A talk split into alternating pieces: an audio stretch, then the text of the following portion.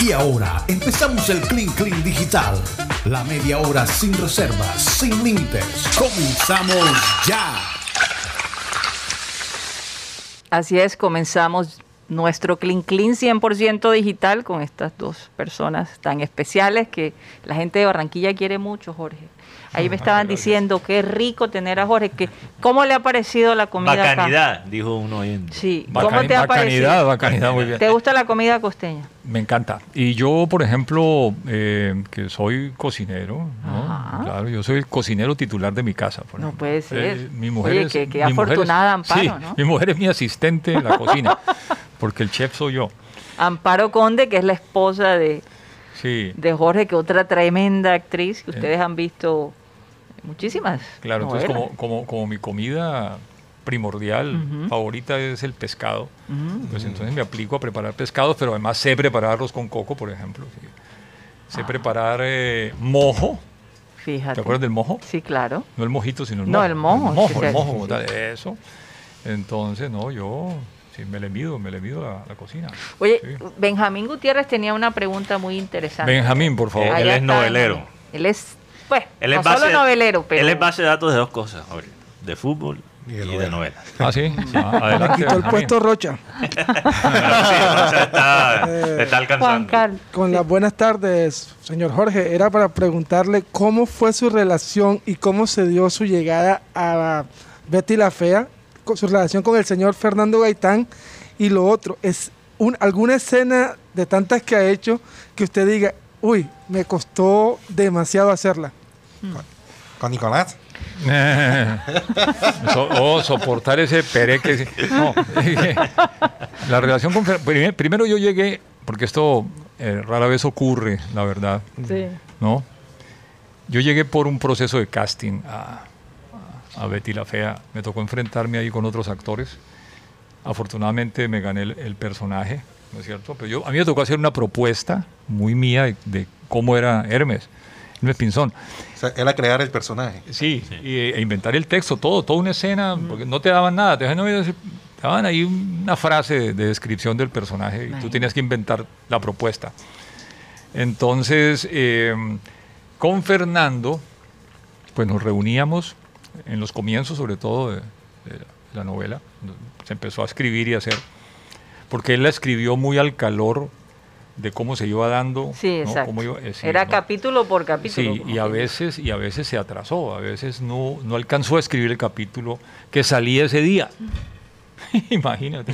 Improvisado. y, además, porque el señor eh, manejaba una cosa muy particular, manejaba un sosiego y una tranquilidad envidiables, ¿sabes? Entonces escribía, ta, ta, ta, ta, ta, se paraba, se iba, se fumaba un cigarrillo, se tomaba un, un whiskycito, que al señor le gustaba su whiskycito, un whiskycito, y volvía, escribía otra escena. Y nosotros en el estudio, así esperando ahí, de repente llega el asistente, ya tengo dos escenas más, a grabar, a grabar. Y, o sea, aprendérselo ahí. A toda, a, toda. Sí, y entonces ese, ese viernes me acuerdo que era el hombre, o sea, el capítulo se alcanzó a grabar, pero no se alcanzó a editar, ni a musicalizar, ni nada. O sea, no, no pudo salir al aire. Entonces, rápidamente allá en la empresa, en este canal, inventaron un resumen de los capítulos anteriores y ¡chum! porque para poder tapar ahí el hueco. Eh, el, el, el, Hermes surgió pues de mi padre, de mi abuela y, y del papá de él, de Jorge Fernando. una confluencia ahí de, de, de familia entre un Fernando, yo le decía a un Fernando y él me decía don Jorge. Una, cosa de respeto muy, muy, chévere. Pero la famosa frase que te ha perseguido por tantos años. Literalmente por todo el mundo. Por todo el mundo. esa, esa se la sacaste, si no estoy mal, a tu abuelo. Mi abuela. A tu abuela. Mi abuela, eh, mi abuela me decía eso con mucha frecuencia. me hacía esa advertencia. Ajá. El, diablo, es puerco. diablo es puerco. Pero un día, yo no sé si les conté la anécdota la vez pasada, que yo llegué a mi casa en Cali, estaba mi madre, y me dijo, usted está diciendo el diablo es puerco, ¿no? Sí. Lo está diciendo incompleto, esa no es el dicho completo. ¿Cómo así? Puede ser. Sí, no, el, el dicho completo es, el diablo es puerco, por eso tapa y destapa. Yo así. Ah, bueno, muy bien. Entonces en el capítulo siguiente aparecía Hermes y con unos guantes de caucho y, un- y un- y una bomba de destapar sanitario. acuerdo de ese día. Sí, y entra, entra Hermes a escena. El diablo es puerco, por eso tapa y destapa y se fue para el baño.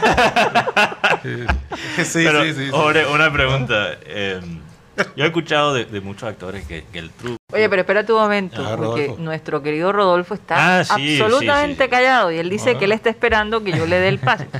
Vamos, a- Rodolfo Herrera eh, Está remotamente. está remotamente. Sí. Es parte de nuestro panel. Adelante, Rodolfo. No, yo estoy, yo estoy, de que estoy disfrutando de la actitud, Ah, porque esta clase de personajes hay que disfrutarlo. O sea, eh, yo me acuerdo una vez que, que fui a ver un, un concierto de Ricardo Rey y Bobby Cruz, entre otros salseros. Y entonces tuve una discusión con mi novia, que hoy es mi esposa, porque ya quería bailar.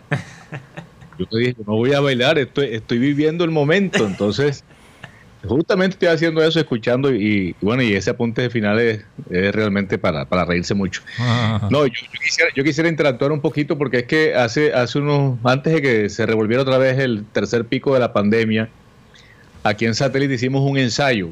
Nos surgió de una inquietud que tuvimos una tarde, Mateo, Karina y yo. Creo que Rocha también, bueno, todos entramos en el tema. Hicimos un ensayo de un mini radioteatro. no, sí, Entonces, sí me contaron. ahí empezamos, Ajá, empezamos a jugar un poquito con la imaginación y, sí, y bueno, tratando algunas particularidades que yo manejo, de hacer algunas voces distintas, en fin.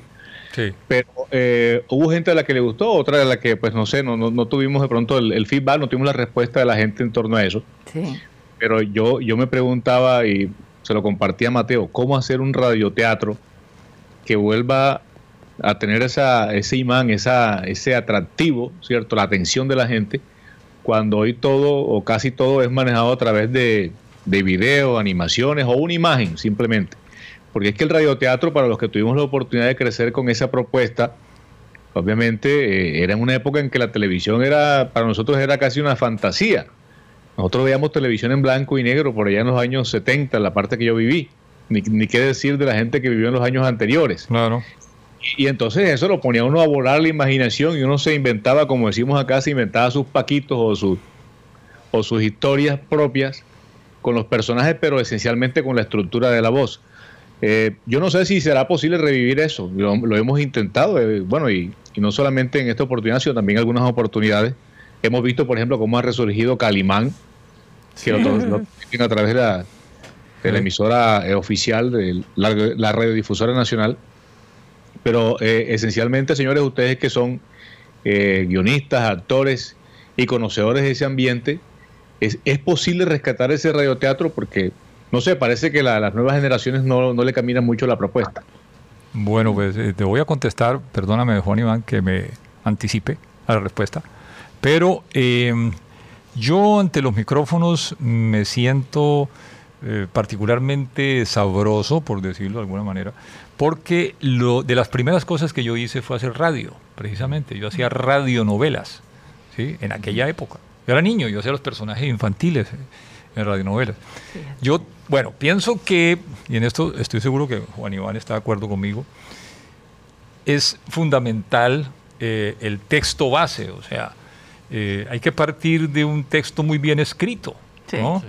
Eh, yo su- sugiero, y eso pues es una cosa que estoy tratando de hacer en este momento, partir de, de piezas literarias mu- muy, muy específicas, muy bien escogidas, muy bien seleccionadas y dramatizarlas. ¿no?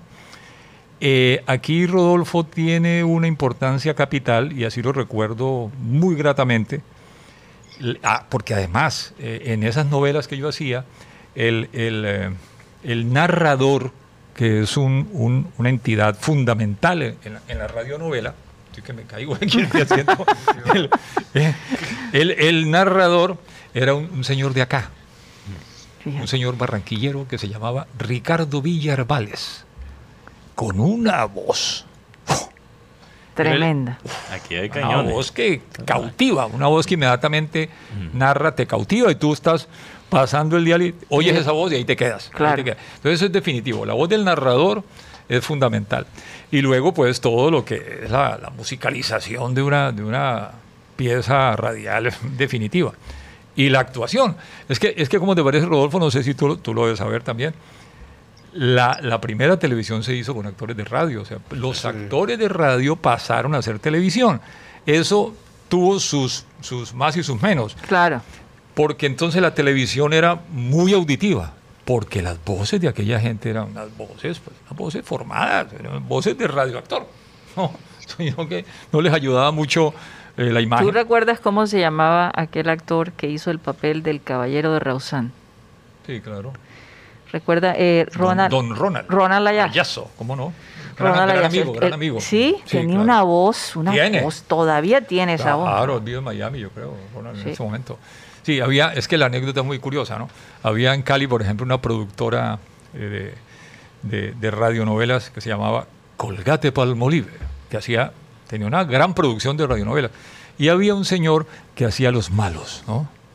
Un señor que tenía una voz muy particular y hacía los malos siempre, ¿no? Y entonces tú escuchabas la voz del señor y te imaginabas un señor y luego ibas y lo veías y era un señor que no tenía nada que ver con su voz. Era un señor ahí que parecía que hemos hablado parecía, que parecía un suspiro. cajuche, ¿no? ¿Ustedes conocen un cajuche? ¿Saben qué es un cajuche? No, Eh, ¿Cómo se dirá aquí? A una chucha, ¿cómo- ¿cómo se dirá? no, no, no se puede Mal decir olor. esa palabra tampoco perdón, aquí. perdón, no, pero es que en el interior no quiere decir. Eso quiere decir- Aquí se dice grajo. Mal olor, Grajo. mal olor. En, Aquí cuando en- dicen un, grajo. un animalito, un Sí. animalito que, que es como una, Ah, como, no, una es- como una rata grande. Como, Ese es zorrochucho. zorrochucho. zorrochucho, Ese es eso. un zorrochucho. El señor tenía un cierto aire de zorrochucho. y Lo que entonces es la gente voz, iba- lo que es la voz. El señor tenía una voz. Ese señor se llamaba, en un radioactor famosísimo, se llamaba César Borrero. César Borrero.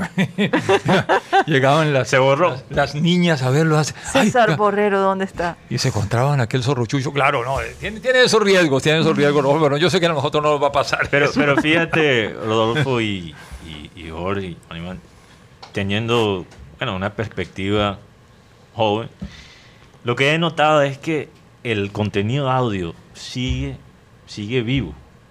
Hay, hay, hay maneras de llegar a, mira, con todas las opciones que hay, con todo eh, el streaming y, y todo esto, Claro. eh, las plataformas de video como el TikTok ahora, que es lo más popular entre los jóvenes la gente todavía le gusta sentarse a escuchar algo.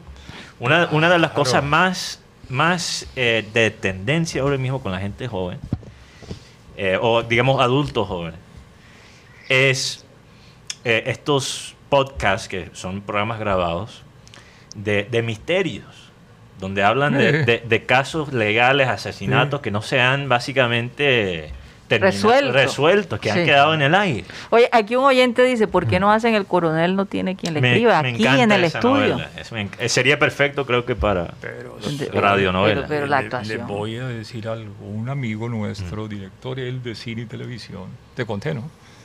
Me ha llamado hace poco y me ha dicho, voy a ser el coronel y quiero que el coronel seas tú. Es que yo, No se me anticipen, por favor. No, pero, pero, pero, pero mira. mira. buena Pero- No, pero, pero, pero, hay pero mira, Jorge. No, mire, imagínate. Eh, pero mire una cosa, Mateo. El primer sentido que desarrolla el ser humano en su condición allá embrionaria es el oído. sí. Es el oído. Y otro apunte, antes de ceder la palabra aquí al amigo Juan Iván. Rodolfo y oyentes, y oyentes. eh, el amor entra por el oído. y el veneno también. Que- Como y si no- y- Shakespeare. Y, si no, que lo diga eh, Claudio. Claro, el amor entra por el oído, no por los ojos. Sí. Y es verdad. O sea, tú ves una persona guapa, ta, y entonces, óyela hablar. Por la risa. Y ahí, ah, ahí tú, ahí, ahí sabes si hay algo o no hay nada. porque la voz es definitiva. La risa. Es definitiva, la voz es definitiva. Más vale, más vale una voz que, que, Mira- mira, que- que Nicolás. una bonita cara. Nicolás se levantó de la periteñía con con su... Vete, vete, vete. No, pues, Ah. no, es Ah, yo creo que por otras razones. un pero- perendengue. Y se comía toda la comida ya en la casa de Betty. Qué cosa. No, no, y flaco. no, como Uy, no. Dios mío, qué cosa. Lo que pasa es que doña Julia se da los almuerzos bien ricos. Sí. Es que él, él se parece un poco a Tomás. ¿Sí? Lo pienso. Doña Julia, Si un huevito. peinas, Un huevito, por favor. Dos huevitos, doña Julia. Sí. Bueno, ¿qué dice Juan Iván? Mira, Después- Lo siguiente es que estamos sentados y se está comprobando que a mucha gente le gusta es oír. Sí. Esto que estamos haciendo, la gente no está oyendo, aquí nadie está actuando, ¿cierto? Y además, la televisión, cuando uno mira la televisión, ese cajón, es muy informal. La mayoría de gente, cuando ve televisión, o mucha gente, entonces se para, va a la cocina, trae y no se ha perdido absolutamente Así nada. es. Porque está escuchando. ¿Ya? Claro. Pero, ¿qué hace? Está Claro. escuchando. Claro. Sí. Entonces, por eso hay que rescatar ¿ya? esto co- con, lo cual nosotros nacimos, Sí. nacimos escuchando.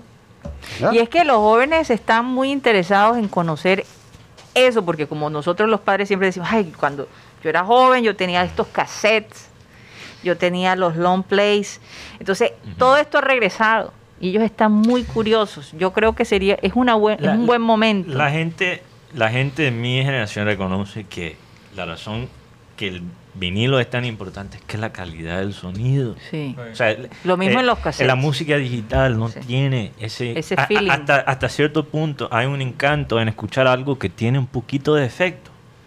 Si la música sale muy clara, muy perfecta, tampoco no, no tiene sabor. Entonces, esa, esa, esa calidad Eh, es, es, es importante. Pero Pe- sí, yo, yo creo que... Yo tengo que hacer una pregunta a Mm. Jorge y de pronto voy a sonar imprudente. por favor. Pero yo sé que Betty, en la que hacía papel de, de Betty, recuérdeme el nombre, no sé por Ana qué. María. se- Ana Ana María. María. Ana Ana María. Y el que hacía papel del, de Hugo, ¿no? Ellos se casaron, estaban casados cuando comenzaron la novela y después se separan. Siempre se ha dicho que entre ellos era muy tenso el diálogo, cuando él la insultaba a ella y a veces hasta se como su, per- pasaba como sus personajes. como su personaje, ¿no? ¿En algún momento ustedes se sintieron incómodos por alguna situación? No. Mira, voy a revelar ante los oyentes un secreto Ajá. guardado de hace Por mucho favor, por favor. tiempo. He guardado. Comentando este tema con ella, yo, era, yo logré cierta, cierto acercamiento con ella, ¿no? Claro. en el terreno. Siendo pues, su papá. eh, sí, sí, sí, pero más que eso, digamos, llegamos, llegamos a una cierta, aunque ella es una persona muy reservada, Sí. ella es una persona muy especial, tiene un temperamento muy curioso, ¿no? Mm. No, no es un temperamento, como- no es sociable, ella, ella, Pero se ve que es dulce, no sé, me da la ella es muy dulce y muy frágil al mismo tiempo y, muy, y, y en ciertos momentos muy, muy fuerte también. Entonces, hablando del tema, me dijo, dos puntos aparte, me dijo, yo, mira la vaina, la revelación tan tenaz que yo me quedé, wow. ¿Cómo quedó, me dijo, yo me di cuenta que estaba cometiendo un error en el momento en que me estaba casando. Y yo dije, no le pregunto nada más, porque eso Yo creo que ahí es una respuesta definitiva. O sea que lo que ella aguantó, ella aguantó muy poco después de casada. Sí, aguantó sí. como dos meses y chao. Y chao. Lo canceló al hombre. Sí. Pero él, él se notaba que estaba muy enamorado de ella. Mm, sí. No. Parecía, no sé, me, me dio esa No, impresión. No, no, no. Él confesó algún día en una entrevista que en ciertas, en ciertas circunstancias de la escena aprovechó como para sacarse el clavo, como Sí. se dice, como para desquitarse Eso es lo que yo ella. me refiero, él se, desca- él se Eh, descargó con ella. ¿no? Porque los poco, insultos de ese poco. personaje. eh, Sí, Una cosa. Oscorrofio. Sí, él, él de pronto, sí, lo confesó además, Sí. él, de su propia boca. Sí, sí, sí. Pero, pero eso te digo, eso te cuento. Ella me dijo, no. Y, y si quieres le revelo algo más, pero o dejamos, esto, o dejamos esto para No, el no, próximo no, no. capítulo. No. Puede ser para el próximo capítulo. De una. Pero- Ya nos. Creo, creo que nos va a tocar, creo que nos va a tocar unirnos al paro ya a este punto. Porque vamos, vamos, vamos para la marcha, vamos para la marcha. Oye, eh, Pero es imposible irnos. No, tienes que decírnoslo, Jorge. ¿Qué pasó? ella, cuando estábamos haciendo la novela, ella intentó abandonar la novela. No. Puede ser. Y a mí me tocó Ana María, entonces yo concerté una cita. Tú sabes eso, ¿no? ¿Pero por qué? Por el estrés de la sí, novela. Sí, por el estrés que le producía la empresa, el público eh, y algo peor, algo peor. Eh, la chica Ana María descubre que un empleado de esa empresa, empleada más bien, ha declarado en una revista muy famosa del país que ella, antes de actuar, se drogaba María, por favor, imagínate. Y Ana María, y de repente llego yo allá y me la encuentro sentada llorando en un andén. Lo que pasa, Ana María. Entonces me cuenta, porque además la tipa es tan bruta, por no decir otra cosa, ¿no? Que no guarda ese secreto de su maldad, sino que además se lo, se lo va y se lo cuenta a ella. Y mira, yo fui a, a Cromos y entonces dije en Cromos que... tú- O sea, No. Ana María se enteró de la empleada misma. por ella misma, que fue y le reveló como gran cosa, ay no, qué sinceridad. Entonces ella intentó salir, salirse, retirarse de la novela. Y mí me tocó, por eso su padre biológico, Lucho, amigo de Juan Iván, y amigo mío pues también. Sí, claro, Me, y me- me llamó un día. También excelente actor. Sí, sí, muy cómico. además. Muy cómico, sí. Sí, eh, un día me llamó y me dijo, mira, yo te felicito por el personaje que estás haciendo, por ese papá de Betty la Fea, y te agradezco por estar haciendo las veces de padre en la vida real. Mm, fíjate. Oh. En fin, estoy, sus- Bueno, o sea, estoy suspirando, ya estoy suspirando. No, pero es que, es que, es que, eh, fíjate, eh, a- eh, ayer estábamos hablando Juan Carlos y yo, que a veces estoy pasando por el canal y Betty la Fea. Y yo me quedo ahí, me relaja ver Betty la Fea. Una cosa absurda. Yo no Eh, sé cuántas veces me la he visto. es muy divertido. Eh, te confieso, Karina, yo nunca la he visto. Sí, tú me habías dicho Yo- eso, yo que nunca eso. la has visto. Nunca le- yo he visto pedazos por ahí, pedazos de capítulos. de- Pero hay- ¿por qué, Jorge? ¿No ves, no te gusta ver tu trabajo? No, sí me gusta, pero es que no he tenido como las condiciones de sentarme a ver la novela compre- completa, no, yo nunca la he visto completa, por lo tanto no recuerdo cosas eh, que he hecho, que a veces la gente me habla, ah, yo lo vi en la escena tal, y yo, "Ajá". o de pronto está el televisor ahí, está la, la novela y yo, Jorge, no me acordaba de esa escena que había hecho, no me Fíjate. acordaba. Sí. Rodolfo. Rodolfo. Le voy a decir a mi esposa que le pase la fórmula a Jorge, que ella se la ha visto cinco veces ya. Yo, yo creo que yo llevo más de cinco. se Eh, yo- eso sería un buen documental. Sentarse muy- con Jorge, tomar unos whisky y, ver es Betty la esa escena de Armando cuando va a besar a Betty, los ojos, la, la mirada que él hace y el momento que, que te, que te hace sentir eh, lo desagradable que él está sintiendo en ese momento. Entonces, me impresiona, de verdad. Me, me causa mucha ¿En, gracia. cuánto-. ¿En cuántos países se ha hecho la novela? Por Soy favor, como- hasta en Japón, en todas Japón, partes. No, pero uno también disfruta de pronto como televidente los momentos de que estaba con Nicolás. Sí. Sí, por lo menos que le reclamaba que le vaciaba la, la nevera, que lo quería, a pesar que lo quería como un hijo bobo, siempre lo tenía ahí en la casa. Sí. Te, te No. identifica con el personaje. ¿Y dónde me dejas dónde me dejas la escena cuando Betty se va a casar y el carro no prende? Y la La insistencia, nave, la nave no prende. la insistencia de llevarla a él a, sí, sí, sí. a la, a la iglesia. Definitivamente. Queda- Pero- quedan muchas cosas. Yo No. diría una cuestión Ajá. también que Sí. muchas veces se olvida, ¿no? sí, Y es a cargo de quién está la puesta en escena, ¿no? sí. Porque recordamos eh, al libretista, recordamos a los actores, ¿ya? Pero hay una persona que está dirigiendo. Sí. Claro. Mario Rivero fue mi compañero de estudio, estudiamos juntos en Rusia, ¿ya? sí. Él cogió por el lado de la televisión, yo cogí un poquito más por el Hacia lado el del cine. ¿ya? Pero también hay que reconocerle, porque Por esas favor. puestas en escena se- se, Claro, le deben al, al Sí. director, ¿no? En Total. este momento tenemos a Jorge, que nos va a, a- a dirigir, ¿ya?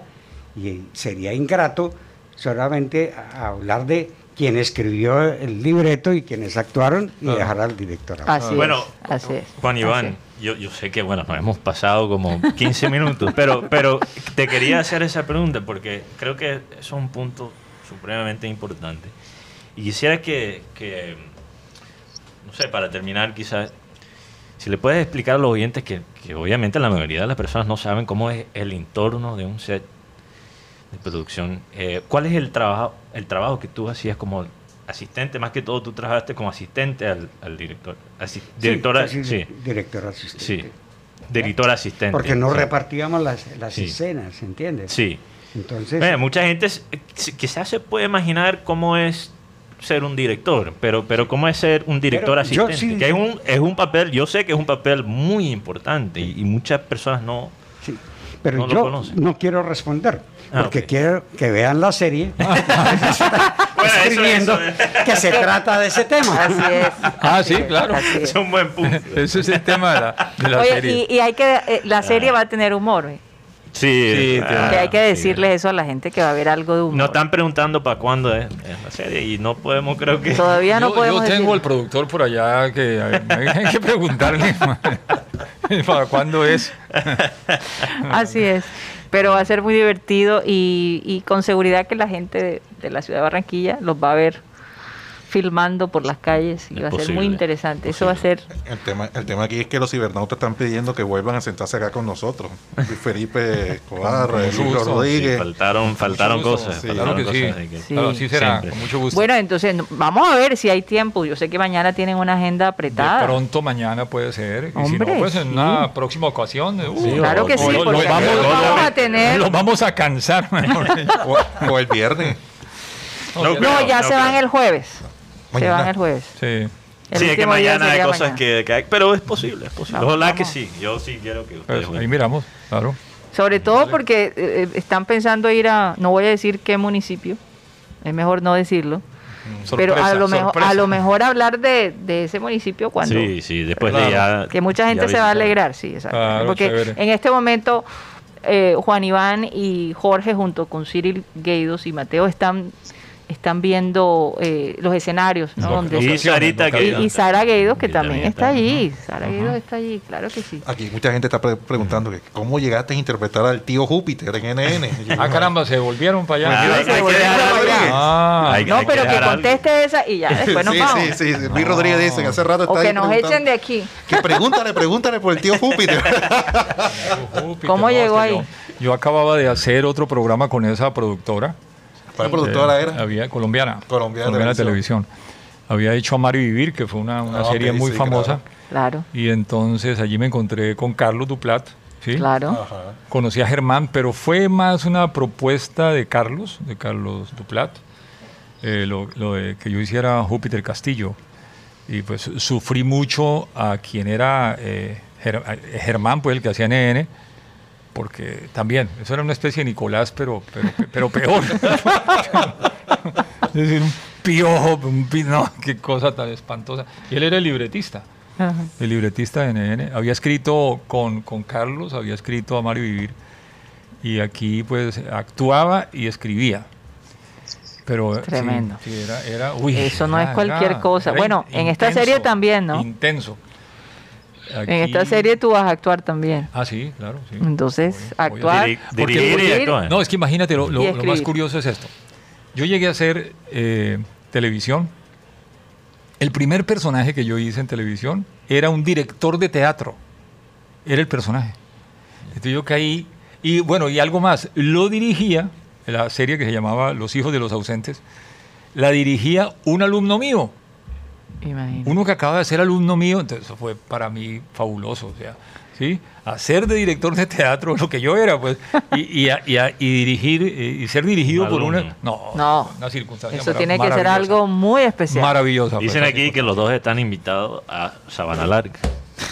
Un oyente no a Hilton muy Zambrano. Yo ponlo en la agenda, por favor, vamos para Sabana Vamos Larga. pa' Sabana Vamos para Sabana Larga. Larga de una. A ver, eso es como la vuelta a Colombia. Reciben ofertas. La vuelta a la zona Caribe. Bueno, nos La despedimos. Caribe. Nos La despedimos porque nos van a sacar de aquí. Vale. Definitivamente van a cerrar el estudio, pero muchísimas gracias por el entusiasmo de ustedes, Con de verdad. gusto. Muchas gracias por, por haber venido, Jorge. Siempre es un placer. Lo mismo. Juan Iván, de verdad. No, ustedes. Podríamos durar toda una tarde hablando con ustedes, porque es demasiada experiencia, demasiada- demasiadas historias ¿no? que Claro, contar. claro. Así que gracias de nuevo, gracias a los oyentes, a, a los panelistas, a la gente de producción. Y bueno, como siempre, cuando terminamos este programa, lo hacemos con esas frases sabias de nuestro director eterno, Abel González Chávez. Así que los dejamos con eso. El versículo bíblico de hoy dice, por lo tanto no desechen la firme confianza que tienen en el Señor, esa firme confianza que se siente cuando tú clamas a Dios. Por lo tanto no desechen la firme confianza que tienen en el Señor, no la desechen, no la desechemos. Tengan presente la gran recompensa que les traerá. yo que a veces salgo, las dudas que uno a veces tiene, eh, ayer me salió un versículo que dice eh, cosas puntuales que Dios exige del hombre. No exige plata ni nada de eso. Dice, te exige justicia, que seas justo, que seas misericordioso y que te humilles ante Él, nada más, que te arrodilles. Es decir, son tres cosas ejecutables con facilidad. Aun cuando hacer justicia no es nada fácil hoy en día. Por ejemplo, yo no entiendo cómo acabar con la corrupción si la justicia no funciona. Por eso a mí me parece un embeleco eso y que de una votar por la anticorrupción. La corrupción no se acaba si la justicia no mejora. En un, en un mundo, en un país donde no hay justicia, ¿cómo haces para acabar con el delito totalmente? ¿Se nos acabó el time? Sí. Bueno, ni modo, créanlo, se nos acabó el time. Sa- sa- Satellite, satellite, sa- satellite, satellite.